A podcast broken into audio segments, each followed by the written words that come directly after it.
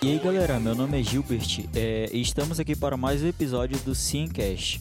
É, o convidado de hoje é o professor Gilbert, que é meu xará, e o professor Gilbert, ele é professor de informática lá do Instituto Federal do Amazonas, é, Campus Manaus Distrito Industrial. Professor, para dar início aqui ao nosso podcast, é, o senhor poderia estar se apresentando e contando um pouco sobre a sua trajetória profissional?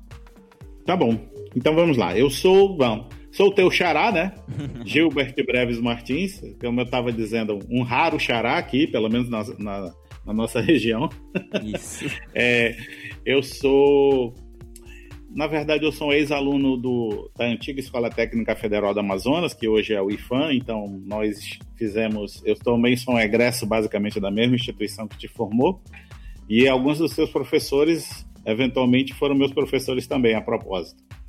Tá? Uhum. É, professor João Batista, professor Zé Carlos, professor Fernando Almeida, Bacoves, todos esses também foram meus professores no meu tempo de escola técnica. Eu fiz a, na Escola Técnica Federal do Amazonas, eu fiz é, eletrônica, na época não tinha curso de informática. E aí, quando eu prestei o vestibular, eu, eu selecionei o curso de processamento de dados na Universidade Federal do Amazonas, na UFAM. Era um curso relativamente novo na época também. Tanto é que quando eu ingressei no curso em 1989, eu só é, não tinha formado nenhuma turma ainda. Naquele ano iria formar a primeira turma. Tá? Era um curso bem novo. Ainda nos primórdios assim da, dos cursos superiores de informática, né, no Brasil como um todo, tanto é que era um, uh, um, é um nome que você não ouve mais hoje em dia, né? Curso de graduação em bacharelado em processamento de dados. E ele, na época, ele durava quatro anos e meio, né? Hoje em dia, os cursos eles se adequaram a um padrão então, hoje em dia, a maioria dos cursos na área de informática no nível superior, eles vão ter de 4 a 5 anos, tá?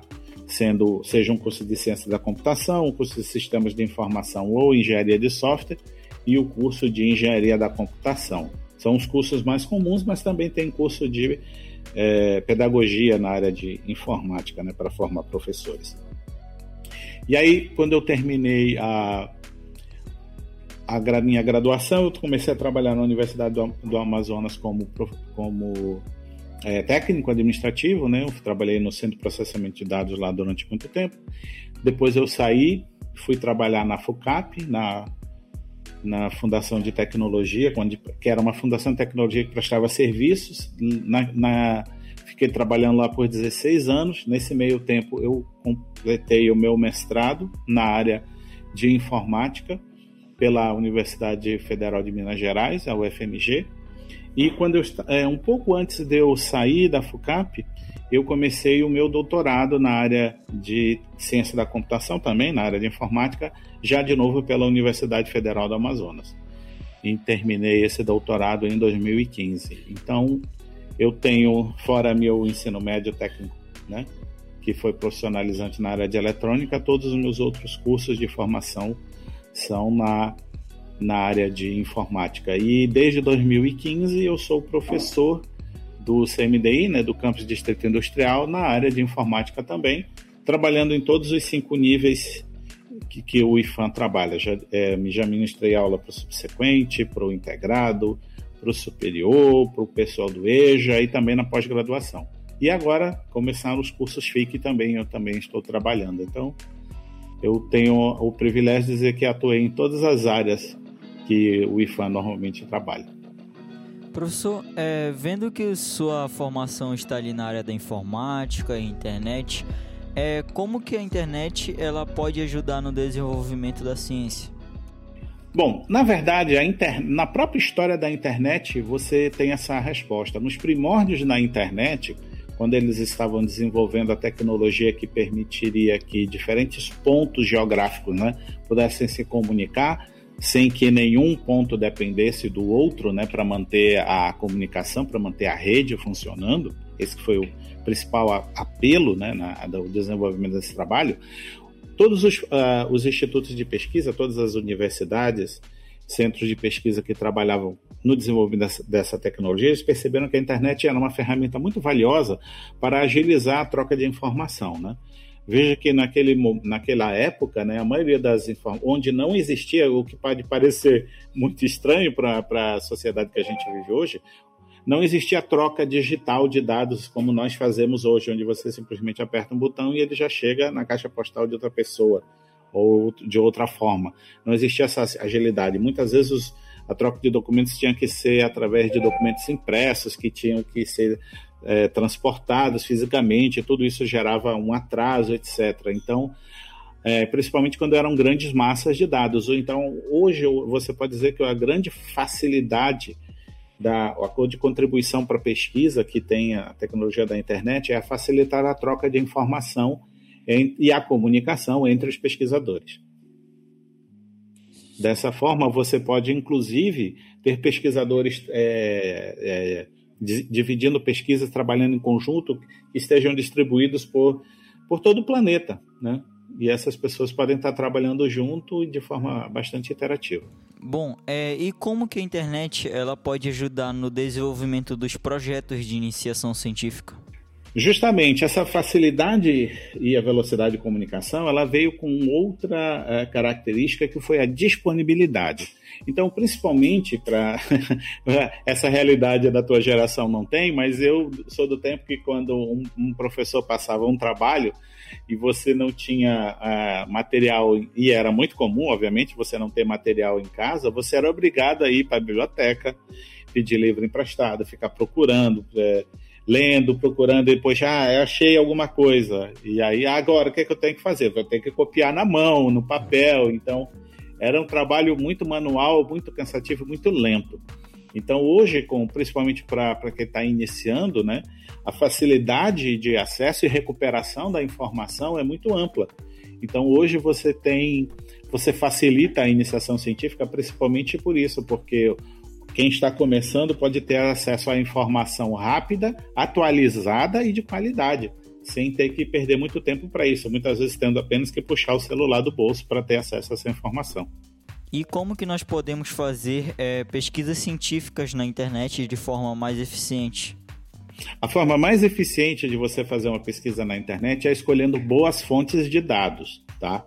Você, é, o, pelo excesso de, de, informação que você tem hoje em dia, e, e é, o fenômeno da fake news é um, é um, é um sinônimo, né, um, é uma consequência desse fato, você tem também a possibilidade de muita gente disponibilizar informação falsa ou distorcida. Então, a primeira coisa que você precisa fazer é escolher boas fontes de dados. Então, em vez de você fazer uma simples pesquisa, por exemplo, numa ferramenta de recuperação, como o Yahoo, o Google ou qualquer outra, o ideal é que você vá atrás de ferramentas especializadas, bases de dados especializados. Então, você pode, por exemplo, fazer consulta a bases de dados através do sistema do IFAM, no caso dos alunos do IFAM, ou qualquer aluno em qualquer lugar do mundo pode fazer acesso a essas bibliotecas digitais. Uma forma simples de começar é iniciando pelo Google Acadêmico, né, que hoje também é uma. O Google hoje é sinônimo de ferramenta de recuperação de informação. E lá estão os resultados das pesquisas virão apenas de trabalhos científicos. Então você pode começar por ali e depois especializar em outras é, buscas em bibliotecas mais especializadas. Normalmente, instituições de ensino e pesquisa têm acesso a bibliotecas é, restritas, né, bibliotecas de pesquisadores, e ali você vai efetivamente encontrar acesso à informação de qualidade e atualizada, é, onde você vai poder confiar nos resultados que estão lá. Esse tipo de trabalho é importante notar que ele é considerado confiável porque para ele ser publicado ele passa pelo crivo de, da comunidade, ou seja, ele é revisado por pesquisadores da área, normalmente pesquisadores de muito renome. Então, por isso que você pode confiar na qualidade desse tipo de material. É, o senhor poderia estar nos contando um pouco sobre segurança e privacidade na internet? A questão hoje de segurança e privacidade é uma questão muito séria, porque muitas pessoas não, não se atentam para quando elas estão expostas, tá? Veja que hoje em dia a maioria dos, dos, das ferramentas ou dos equipamentos que você compra para fazer conexão à internet, eles vêm configurados da forma que seja mais simples para o usuário botar eles para funcionar assim que tirar da caixa e ligar na tomada. Por outro lado, isso também significa que eles estão na configuração mais frágil de acesso. Isso se reflete na segurança de toda a sua casa, né? E também na, na segurança dos seus equipamentos. Hoje em dia, todo mundo tem que deixar, tem uma grande responsabilidade de manter os sistemas, os computadores, os, mesmo os seus celulares é, atualizados, tá? E de preferência com a instalação de alguma ferramenta de proteção. Existem várias ferramentas de segurança disponíveis na internet de graça. Você pode fazer uma rápida pesquisa, você vai e você pode instalar. Instalando qualquer uma delas, você vai estar mais protegido do que não instalar. Outra recomendação muito básica é tome cuidado com aquilo que você publica, tá? Porque você publicou na internet e já era. E é muito perigoso, tá? Quando você expõe dados pessoais como o número do seu telefone ou qualquer coisa assim. Você pode achar que não, mas tem muita gente e muitos robozinhos justamente atrás dessa espalhados pela internet procurando essa informação. Então, se eu tiver que resumir em duas recomendações, a primeira é mantenha seus programas atualizados e sistemas de segurança instalados e tome muito cuidado com aquilo que você publica. Professor, é, o senhor poderia nos falar um pouco sobre internet das coisas? A internet das coisas é a evolução natural do processo de integração das ferramentas. Né? Hoje em dia é extremamente comum você ter internet no bolso através do seu celular. Mas antigamente o celular não era só para isso, o celular só fazia ligação, né? Hoje em dia a gente até briga. Ah, hoje os smartphones até fazem ligação telefônica. Mas é, a questão é que à medida que a tecnologia evoluiu, né, a massificação do, do, do da produção desses, desses equipamentos, a popularidade no uso deles, isso se torna barato. Se torna barato a, partir do momento, eh, do ponto que, teoricamente, um dia você pode instalar chips de internet não em embalagens de produto, por exemplo. Então, a internet das coisas é isso, é, são os dispositivos é, mundanos, digamos, os dispositivos normais, eletrodomésticos na sua casa que também terão acesso a a, a, a, internet. Hoje em dia já, já é bem comum a sua TV ter acesso à internet, por exemplo, a Smart TV hoje em dia é um produto comum. Mas imagine a sua geladeira tendo acesso à internet, a sua televisão, é, o seu forno de micro-ondas, o seu aparelho DVD, ah, o aparelho DVD é comum, o seu carro, todos esses dispositivos integrados. A partir do, uh, possibilitando que você tenha um controle total da situação na sua casa. E de qualquer ponto da sua casa você também tem acesso à informação à medida que você precisar. Então você não vai precisar necessariamente puxar o telefone. Você vai poder usar a geladeira para fazer uma consulta rápida. Imagine usar a geladeira para ver receita ou alguma coisa assim.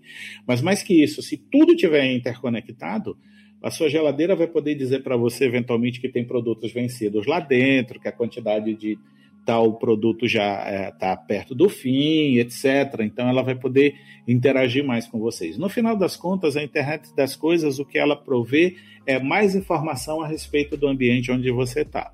E que benefícios isso pode trazer na área científica? Na área científica, na verdade, você tem um grande campo de pesquisa porque existem várias questões que devem ser tratadas, né? É, por exemplo, coisas simples como é, garantir que essa, essa, todo esse, porque Internet hoje, a internet principalmente das coisas, ela é muitas vezes associada à rede sem fio. E isso envolve transmissão de onda de rádio. E essas transmissões de rádio, elas podem interferir. Então, é natural ter um problema de interferência de sinal. Você pode pensar também, pesquisar, vamos encontrar soluções alternativas de interconexão. Então, existem soluções hoje que permitem montar uma rede através da, dos cabos de eletricidade. Então, os equipamentos vão conversar não pelo Wi-Fi, mas pela tomada é, você tem é, questões de, por exemplo, dispositivos discretos para eles não consumirem energia, você tem questões de duração de tempo de duração de bateria, é, amplitude de sinal e, obviamente, todas as questões de segurança e autenticidade, né? Porque é a rede, cada um desses dispositivos é um elo na sua rede e qualquer um deles que seja comprometido, do ponto de vista de segurança, pode ser um caminho uma porta de acesso à rede interna da sua casa ou, e provavelmente em situações mais críticas, da sua instituição.